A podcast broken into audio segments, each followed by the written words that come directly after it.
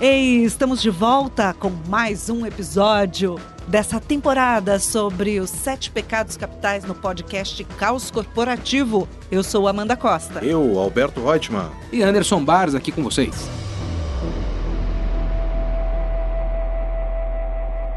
E dessa vez nós vamos falar sobre o pecado capital da preguiça. Ai, Lembrando que delícia, Amanda! Você gosta de preguiça? Quem não gosta, gente, de uma tarde preguiçosa? Olha, quantos comentários vocês não ouvem dos colegas de vocês falando o seguinte: Nossa, queria estar em casa agora à tarde, debaixo das cobertas, assistindo o quê? Sessão da tarde, não é Que verdade? coisa antiga. cara. Vale É. a pena ver de novo. Vai ter um monte de gente que vai estar ouvindo saudade. isso que não vai saber do que vocês estão falando, galera. Então, vai falar que preguiça é um pecado? É nada, as pessoas adoram um momento de preguicinha. Tá certo. Mas e no trabalho? No trabalho, ele também é bem-vindo sobre a minha visão, viu, Amanda? Eu vou ser defensor dos momentos de preguiça no trabalho. Eu acho ótimo, a gente se mata de trabalhar, e tem um colega que tá do lado que podia estar ajudando, o cara tá lá nas redes sociais, tá com aquela preguicinha, dá até uma cochilada. Eu trabalhava com um camarada que Tenho ele vontade tirava, de matar alguém que tá assim no ambiente de trabalho. ele tirava cochilos esparsos no Que ambiente de trabalho. Né? interessante. Ele colocava ali algumas, é, é, algumas regras pessoais, né? Falou assim, olha, depois que eu almoço eu gosto de tirar um cochilinho. Mas daí a gente tá falando da sexta, né? Que inclusive é no horário de almoço. E a gente tá falando aí, então, de tirar um cochilo nesse horário de almoço é diferente da pessoa ter uma atitude preguiçosa diante do trabalho. Então vamos falar que a gente tá falando de preguiça é a questão corporal, né? De, de, de descansar tal, mas tem uma questão que pode ser confundida que é falta de motivação. né? Então, que eu acho que esse é um tema legal pra gente abordar, que é motivação, a, a preguiça, né? Então vamos falar de profissionais que talvez não tenham propósito, talvez se sintam desmotivados, desprestigiados, e aí a gente pode dizer que preguiça de repente pode ser uma consequência, mas tem uma causa por trás disso, né, Andy? É, mas eu ainda vou voltar no tema. Eu sou o defensor da preguiça no ambiente de trabalho. Agora, a gente não pode confundir preguiça, né? Eu tô abusando aqui do latim, né? Para fazer encaixar a preguiça num negócio que eu acho que é bem importante. Que todo mundo hoje fala da importância do ócio criativo. né? A gente vive um momento de mundo no qual as atividades criativas elas são mais demandadas do que as atividades operacionais e para que eu esteja né, apto, esteja disponível, esteja com o meu ápice de potencial criativo, os momentos de ócio, os momentos em que eu vou refletir a respeito de outra coisa, em que eu vou jogar videogame, eu vou fazer uma pausa é, nas minhas atividades profissionais para buscar ali energias para que eu entregue bem aquilo que eu preciso entregar, são cada vez mais bem vistos. Né? Se eu fosse falar quando eu comecei a minha carreira, chefe, tô indo ali jogar uma partidinha de videogame e já volto, eu não precisava nem voltar, né? Mas hoje isso é bem visto, as organizações incorporam ali essas práticas para que a gente justamente tenha uma capacidade de entrega maior. Então, gente, preguiça é sim bem-vindo. Óbvio que eu tô provocando aqui o tema, né? Mas a gente tem alguns cuidados aí a tomar. Sim, até porque eu falei pra gente ir pras definições, né? Você falou, eu, eu não chamaria de preguiça isso. Você falou de momentos de, de dar um frescor à mente, de dar uma espécie de um reset na mente, de ir jogar um videogame, dar uma volta, pegar a bike, dar uma andada, jogar uma partida de sinuca, ou até pegar um, folhear um livro para para ver se vem uma ideia, navegar um pouco pela internet de uma maneira mais livre. Eu não considero que isso seja preguiça. Eu, eu, eu não, não sou a favor da preguiça, e aqui eu quero ir para a definição do que é preguiça, esse pecado capital que é caracterizado é, é, para aquela pessoa que vive em estado de, de falta de capricho. Né? A pessoa que não se empenha, a pessoa que vive em estado de negligência, de morosidade, de lentidão, de moleza. É, eu acho que existe e pode, podem haver até razões que vão além da falta de motivação para a preguiça. Mas esse, na minha opinião, é o quadro do preguiçoso. Ótimo, Amanda. Você matou a pau aqui justamente o tema que era importante nessa conversa, né?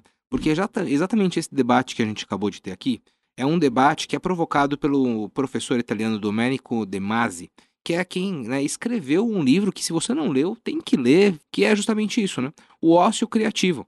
E lá nesse próprio livro, ele fala a respeito disso, né? Ele diz, são palavras dele, a grande maioria das pessoas confunde ócio com preguiça. A principal diferença é que o ócio pode gerar produtividade e ter alguma significância. E a preguiça é insignificante por si. Isso é muito legal. Então a gente está falando que preguiça é falta de produtividade, de fato. O ócio, e principalmente o ócio criativo, ele te reorganiza, ele te recompõe, ele te ajuda a enxergar coisas que teoricamente você não enxergaria se você tivesse naquela turbulência. Eu tenho muito questionamento a respeito de coisas, por exemplo, que as empresas não discutem com seus funcionários, do que elas esperam dos seus funcionários. Então, assim, o que, que eu quero? Que você entre num regime, que você trabalhe oito horas direto e você não levante para tomar uma água, você não levante para embar lá embaixo, dar uma volta no quarteirão. Como é que as empresas deveriam se posicionar a respeito disso? Porque às vezes o camarada ele deixa de ser produtivo porque ele entra numa vibe de uh, começar a apertar um botão sem parar ou carimbar um negócio sem parar e ele não enxerga o que tem ao redor dele. Então, assim, quando a gente está falando da preguiça, é justamente o contrário do ócio criativo, como diz o Domênico De Masi. A gente está dizendo que é uma lógica que a preguiça de fato é um mal. A preguiça me faz trabalhar mais, porque o outro cara é, não está nem aí com a hora do Brasil. É essa lógica que a gente tem que enxergar. Aliás, eu acho que a gente deveria denunciar profissionais que não nos ajudam a fazer aquilo que deveriam. Vocês já trabalharam com pessoas preguiçosas? Um monte delas. Mas você sabe que eu acho que a gente precisa trazer aqui uma reflexão importante para quem respondeu sim, para o nosso ouvinte que respondeu sim, tem alguém aí que eu estou sentindo daqui, que falou assim: eu já trabalhei, tem alguém se manifestando nesse exato momento, positivamente, afirmativamente para essa sua pergunta, Anderson. Mas eu queria que essa, essa mesma pessoa que se manifestou positivamente também pensasse é, que a preguiça pode ter alguma causa orgânica. A pessoa pode estar doente, cara. Ou pode estar desmotivado. Ou então, imagina o seguinte: é, meu chefe não me valoriza, ganho mal, tem uma série de pré-requisitos que fazem com que eu esteja absolutamente desanimado. O camarada que está do meu lado acha que eu estou preguiçoso. Mas muitas vezes eu não enxergo propósito naquilo que eu estou fazendo. Ou seja, é, a consequência disso é a improdutividade. A gente pode ter ali que é, a causa da preguiça. É, na verdade, a preguiça causa a improdutividade no ambiente profissional, né? É isso. Que é muito difícil descobrir se o camarada é preguiçoso ou se ele está desmotivado. Ou se ele tem algum problema que leva a essas. Familiar, por exemplo. Ou se ele é improdutivo. Ou se a produtividade, a velocidade de produção dele é aquela mesmo. Ele não é preguiçoso, que ele faz, mas faz mal. Né? Tem isso também. E que por conta Nossa, disso. Acho que é pior ainda, né? Não é verdade? Prefiro um preguiçoso competente do que um. Como é que é? Tem um ditado. Eu prefiro um preguiçoso competente do que um animado acelerado, é, burro, acelerado, sei lá. Eu não lembro, tem um ditado certo. Mas eu trouxe aqui uma pesquisa é, que foi realizada por uma consultoria de RH, Robert Half, que diz que 40% dos profissionais com mais de 25 anos de formação se sentem desmotivados né? Ou podem eventualmente estar demonstrando justamente essa condição de estar com preguiça no ambiente de trabalho. E entre os diversos fatores que, segundo essa pesquisa, contribuem para esse desânimo estão falta de oportunidade de crescimento, que aparece em, em primeiro lugar, citada por 34% dos entrevistados, e em seguida vem clima organizacional, salário e função pouco desafiadora. Então, se a gente tiver lá um preguiçoso na equipe, será que vale a provocação de mudar o tipo de trabalho que ele faz? Eu acho que, na verdade, isso é, é missão genuína. Né? O, o líder tem muitas missões, mas isso é uma missão genuína. Se ele identifica ali pessoas que não estão entregando é, da maneira que deveriam entregar, ele precisa atuar. Né? Esta é a atribuição do líder. Ele precisa atuar nestes casos e fazer o diagnóstico dessa situação o líder ele pode, inclusive, se agarrar num aspecto, porque assim, a equipe motivada, ela produz muito mais. Isso tem uma série de pesquisas aqui, o objetivo não é ficar a gente trazendo todos esses indicadores, mas caso você tenha colegas que estão desmotivados, ou mesmo seja líder enxerga uma equipe assim, é, não pensa duas vezes. Daniel Pink, Motivação 3.0, ele fala que tem uma questão super legal. Em primeiro lugar, você precisa enxergar propósito naquilo que você faz. Então, chega para os teus funcionários ou chega para o teu colega e fala assim, amigão, Vamos falar sobre tua real função, tua real importância dentro da equipe. É, entenda o, o, os motivos que te fazem estar aqui. Qual é o teu propósito? Você tem claramente um propósito, te ajuda. Segundo item, excelência. Avalia se você pode ser cada vez mais incrível naquilo que você está fazendo e virar uma autoridade naquilo. E outro terceiro aspecto, tão fundamental quanto, é autonomia. As pessoas elas se sentem desmotivadas, preguiçosas, paralisadas no tempo, se elas estão sendo supervisionadas o tempo inteiro. Então isso é super interessante, tá? Tá muito fundamentada a pesquisa do Daniel Pink. Então, para motivar alguém ou para acabar com a preguiça, não importa, o que é o fato é que há uma lacuna de produção, uma lacuna de resultado, motiva a tua equipe. Olha só como isso é importante, né? Quando a gente fala a respeito de propósito, tem pessoas que, por elas, acham e identificam um propósito em tudo aquilo que fazem. Existem pessoas que precisam que a organização a ajude a perceber isso. Uma vez, ainda lá no começo da minha carreira de consultor, eu estava num grande hospital. Não sei se vocês já me ouviram contar essa história, mas eu estava num grande hospital, justamente fazendo um, um trabalho para ajudá-lo a reconfigurar, a reconstruir o seu propósito como empresa, como organização. E aí a gente estava lá nesse hospital é, e fazia parte desse trabalho falar com diversas pessoas que atuavam naquele ambiente sobre o que, que elas faziam para entender como é que era a maneira dessas pessoas enxergar a sua entrega naquele determinado hospital. Então eu falei com todo mundo lá, falei com neurocirurgião, com médico, com clínico geral, com enfermeiro, com assistente, com o cara do raio-x, com a moça do atendimento, falei com todo mundo. E uma das perguntas que eu fazia para eles era a seguinte: ah, então me conta o que você faz aqui. Nem preciso dizer, né, que muitos com os quais eu falei me respondiam com uma baita uma soberba, né? Mas a pergunta era justamente essa: o que que você faz aqui? A gente queria entender a forma que as pessoas enxergavam suas entregas. Então o médico falava: ah, não, porque se eu, se eu sou neurocirurgião, obviamente eu opero né, o cérebro das pessoas. A enfermeira, ah, eu ajudo no trato cotidiano. E assim ia. Até o momento em que eu cheguei e fui falar com o seu Manuel. O seu Manuel, ele era um senhor que já trabalhava há uns 30 anos nessa instituição ele trabalhava na assistência técnica, né, na manutenção do hospital. E aí eu perguntei para o seu Manuel o que, que ele fazia. E ele falou o seguinte: Ah, Anderson, eu? Eu faço aqui a vida das pessoas melhor. Porque imagina só, né? As pessoas já estão aqui, elas não queriam estar aqui. Imagina se você está nesse ambiente, seu banho não está confortável da maneira que você gostaria que tivesse, sua cama está quebrada, sua TV não funciona. Então, meu papel aqui faz a estadia das pessoas que estão aqui melhor. Então, isso é propósito, né? Isso é. Que lição do seu Manuel, né? Poxa vida, nunca mais esqueci. É muito legal. E aí, é, tem pessoas que conseguem enxergar o valor da sua atividade. Tem pessoas que não. E a gente, dentro de uma companhia, precisa fazer com que todo mundo consiga enxergar isso, né? Poxa vida, nós temos histórias aqui juntos. Nós viemos desse passado todo de trabalhar com aprendizagem. Tinha gente que se via vendo, fazendo PowerPoint, tinha gente que se via é, ensinando gente, né? Trabalhando com, com aprendizagem. É isso, é o nosso discurso cotidiano. Ah, eu lembro também de um. Meu primeiro cargo de liderança já foi cheio de desafios, né? Eu, eu peguei uma equipe pequena e eu tinha um, um, um funcionário um, um, pouco mais novo que eu, inclusive, que tinha uma produção muito irregular, né? Então ele performava bem, aí de repente ele caía, parecia a performance dele parecia um ecocardiograma de tão irregular que era, né? E meu chefe falou assim: Alberto, dá um feedback pro cara, vai lá. E aí eu ia lá, dava um feedback, ele voltava a performar bem. passava duas, três semanas, caía novamente. E aí eu dava um novo feedback. Tava no oitavo feedback do cara. Eu cheguei para ele e falei assim: meu amigo, diz uma coisa, por que, que você é tão irregular, cara? Por que, que acontece isso? Você performa bem quando eu falo contigo, depois você cai. E aí ele falou assim: Alberto, não aguento mais, eu preciso ser sincero, meu negócio é música. E a gente trabalhava num banco. Ou seja, o cara queria ser músico, não tinha nem coral no banco, não tinha nem como enquadrar ele em outra atividade. Então a solução foi demiti-lo, porque ele não estava lá de. ele só estava de corpo presente. Então, propósito é fundamental porque as pessoas acabam não, acertando, não enxergando sentido. É cada vez mais comum, meus amigos, as pessoas olharem e falarem assim: mas para que eu preciso falar isso? Agora, tem um caso. As pessoas acham que tudo precisa ter propósito. E a gente está tendo uma crise nas empresas que é a crise de propósito. Nem tudo tem propósito, né, Andy? A gente está vivendo a crise da propositite. Adoro. Que é? Por que, propositite. Por, por, que, que eu tenho que fazer isso? Amigo, não tem motivo, faça. Ah, mas por que, que eu tenho que fazer? Porque eu estou mandando, tem que fazer.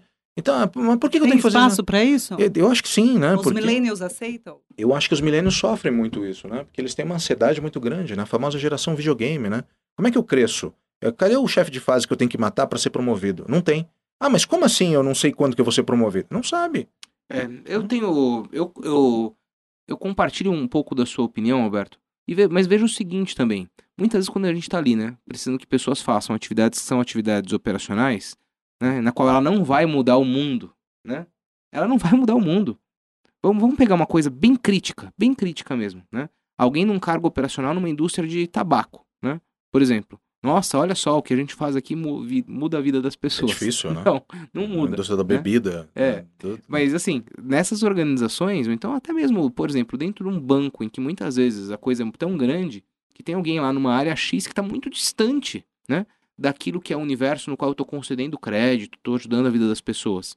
Cara, ela tem que pelo menos conseguir enxergar o que aquela atividade representa no todo, né? A gente está aqui numa área que tem 10 pessoas, responsável por analisar contrato, sei lá. É, poxa, beleza, você está ali numa atividade super operacional, mas eu, como líder, tenho a obrigação de fazer com que você consiga entender que aquele pedacinho impacta o bolo como um bolo como um todo. Mas tem completa, completa razão.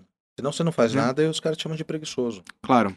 embora, manda o cara embora porque ele não trabalha, mas no fundo, no fundo ele não sabe o que se espera dele. Sim, então precisa ser muito claro com o funcionário, precisa ser muito claro com o colaborador. Repetição é a palavra para se liderar bem, para que a gente consiga ter uma equipe com boa performance, para que a gente consiga livrar as nossas equipes dos preguiçosos. Preguiça não é bem-vinda. E como é que a gente faz para combater o desânimo, né? Em primeiro lugar, é que a gente possa se permitir questionar sempre porque enquanto a gente estiver questionando, a gente está sobrevivendo, né? Então, se eu não estou feliz em uma função, que eu possa questionar o meu líder, que eu possa questionar quem está acima de mim, que eu possa questionar o meu par, para poder eventualmente trocar de posição e não trabalhar com desânimo, né? Eu acho que a segunda dica também seria apostar no que você faz bem. É... Há uma competição no ambiente de trabalho, você precisa produzir, você tem que estar em constante movimento. Então eu, eu investiria muito é, em algo que eu reconheço que eu sou bom, que meu chefe reconhece que eu sou bom, é, e aí sim, entregando aquilo que eu estou entregando de fato, o que deveria entregar, começo a diversificar as minhas entregas. Aliás, isso que você falou de apostar no que você faz de melhor, isso a gente está falando de pontos fortes, né? A gente está falando de Marcus Buckingham, né? Que aquele livro clássico que quem não leu tem que ler ainda, que é sobre os pontos fortes.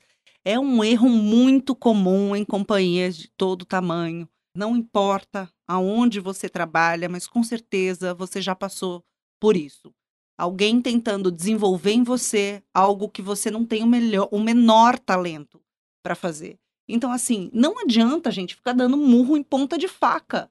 Se o cara não tem talento, não tem vocação para determinada atividade, não adianta. Tente desenvolver Vamos parar de olhar o, o, o que o cara tem de problema e vamos olhar o que, que ele tem de ponto forte, o que, que ele tem de bom e vamos tentar aperfeiçoar isso. Eu acho que isso também vai ser um bom direcionador para acabar com os preguiçosos. É, e tem um, um, ponto aí, né? Em que a sociedade tem, tem evoluído, cada vez mais a gente estuda a respeito de felicidade, né? E assim por diante. E é in, incrível o quanto existem pessoas é, que não sabem daquilo que, que não sabem sobre aquilo que elas gostam de fazer. Porque tem até aquela frase famosa, né? Que gostar do que faz é não ter que trabalhar nenhum dia de nossas vidas, né? Mas a pessoa e... ainda não descobriu. É Exato. É Muitas das pessoas com baixa performance que nessa minha vida de líder eu já, já encontrei eram pessoas que simplesmente iam, né? Iam para onde eram levadas, sabe? Seguindo, seguindo o rio, mas uhum, nunca uhum. pararam uhum. para refletir a respeito daquilo que, ela, daquilo que elas gostavam e se entendesse aquilo que elas gostavam, era aquilo que elas poderiam fazer bem. Mas né? sabe, Anderson, por que, que eu acho que isso acontece? Porque as pessoas acham que só quem está em determinada posição na escala hierárquica precisa fazer esse tipo de reflexão. E eu acho que não, eu acho que em todas as funções as pessoas precisam refletir. Em qualquer lugar que você esteja dentro da pirâmide organizacional, você precisa, número um, saber para que, que você trabalha. Qual que é a, a, a, finalidade desse lugar onde você está? Como o seu Manuel lá do, do hospital, né? É, então, primeiro lugar, você precisa estar tá consciente disso. Em segundo lugar, fazer o seu melhor. Não importa qual é o, a, a tua função, qual é o teu cargo, onde você quer chegar amanhã, não importa. Hoje, fazer o seu melhor. E, principalmente, é, tentar mudar. Tentar mudar essa situação. Mas a pessoa acho que pensa que entra no automático, porque eu tô aqui fazendo um trabalho operacional, vai ser sempre assim, sim. Vai ser sempre assim, se você deixar que seja sempre assim. Mas ó, vou fazer uma provocação. A gente está falando de, de preguiça. As pessoas elas não conseguem ter uma alta performance o tempo inteiro.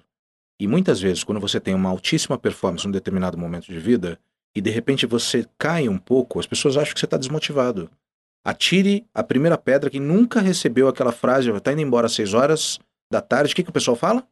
Tá desmotivado. Caiu a caneta, Tá desmotivado. tá, tá- tá desmotivado. Ai, o que, aliás, eu acho um erro, porque quer saber? Eu acho lindo quem cumpre o horário de trabalho, que significa que tem outros compromissos consigo mesmo na E vida. não é só Tem isso. compromisso com a família, tem compromisso com a atividade física, tem compromisso com o curso de aperfeiçoamento. Então, quer saber? Eu acho super legal que caia a caneta na hora A certa. provocação, inclusive, para você que está nos ouvindo, é em que horário do dia você vai no médico? Porque muitas vezes a gente está dentro das empresas, a gente vê, sem querer, comentários das pessoas falando o seguinte: pessoal, são seis e meia, o horário de trabalho é até às seis, né? É, eu tenho que ir embora, não posso ficar mais um pouco, eu tenho médico.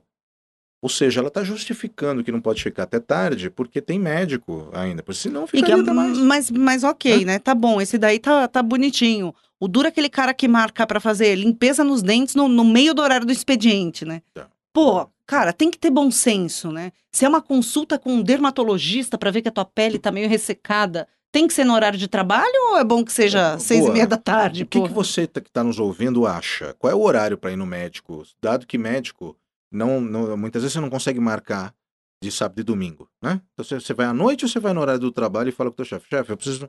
É possível marcar no horário de trabalho e negociar com o chefe? Ou você tem- uma coisa independe da outra? É uma questão difícil. Usa né? o banco de horas, né? Usar o banco de horas, ou então você precisa fazer uma correria. Co- Como é que faz? Como é que é essa lógica? Ah, não, está super preguiçoso. Olha, vai no médico no horário de trabalho. É loucura. É, eu acho que é dentro desse, desse universo, né? O que é combinado não é caro. Eu posso ter o direito de ir lá fazer a limpeza dos dentes, sim. E uso, de repente, horas que eu tenho lá no meu crédito pra isso. Aí né? sim, tudo que é combinadinho. É, o que é combinado não sai caro. Então, Andy, eu vou dar uma dica super bacana de um vídeo do Al Switzler. É difícil escrever o Switzler, né? Então, vou- vou- se você tiver aí no carro, se tiver na esteira, depois você anota, mas é S-W-I-T-Z-L-E-R, Al Switzler. Ele tem vários best-sellers, mas tem um vídeo no TED chamado Change Anything. Ele fala essa coisa muito legal, que são métodos para impulsionar mudanças comportamentais. Ele fala o seguinte, o Al Switzler. Ele diz que a motivação está dentro de você, meu amigo. Minha amiga, se você está descontente, você não pode passar um dia que, se- que seja dentro da tua empresa onde você está desanimado. Por quê? Porque você é o maior prejudicado. Então mudemos a nossa vida, né, Amanda? Queiramos ser cada vez mais motivados e felizes. E eu acho que a gente pode ser onde quer que a gente esteja, que a gente possa levar o nosso melhor, né? Fazendo o que quer que seja.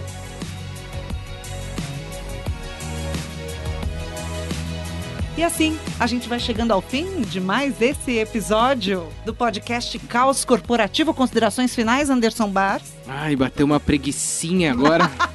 Ficar deitadinho, né? Ficar lá assistindo um filminho com pipoca. Isso é preguiça. Preguiça no ambiente de trabalho é pecado capital. Capital, condenado aqui o pecado, preguiça no ambiente de trabalho. Mude de trabalho ou mude você dentro do seu trabalho, mas preguiça não. Então a gente aceita ócio criativo, preguiça não, certo, Anderson? Perfeitamente. A gente tem um mundo aí pra produzir e pra mudar. E aí não cabe preguiça, né? É, e você não seja preguiçoso, escute os outros podcasts do Caos Corporativo, porque aqui você fica por dentro do que, que o mundo corporativo está discutindo. Você fica antenado, chega no trabalho e pergunta, pessoal, qual vocês acham que deve ser o horário para ir no médico? Olha que pergunta interessante. Todo mundo vai ficar quieto, vai ficar com preguiça de responder, ou vai ficar com ira, ou então vai ser soberbo, ou então vai ter luxúria, vai tudo. Sete pecados capitais. É isso aí, essa primeira temporada do podcast Caos Corporativo tem como tema os sete pecados capitais no mundo corporativo. A gente está adorando interagir com vocês nas redes sociais. Anderson Bars quer dar mais um recado antes da gente encerrar. Vem aqui pecar conosco. Podcast Caos Corporativo, um guia de sobrevivência para você se reinventar. na nova ordem do universo profissional. Muito obrigada. A gente volta com mais episódios dessa temporada sobre os sete pecados capitais: ira, gula, avareza, preguiça, inveja, soberba, luxúria. Até o próximo pecado. Ah, até mais. Até. Tchau, tchau. Beijo.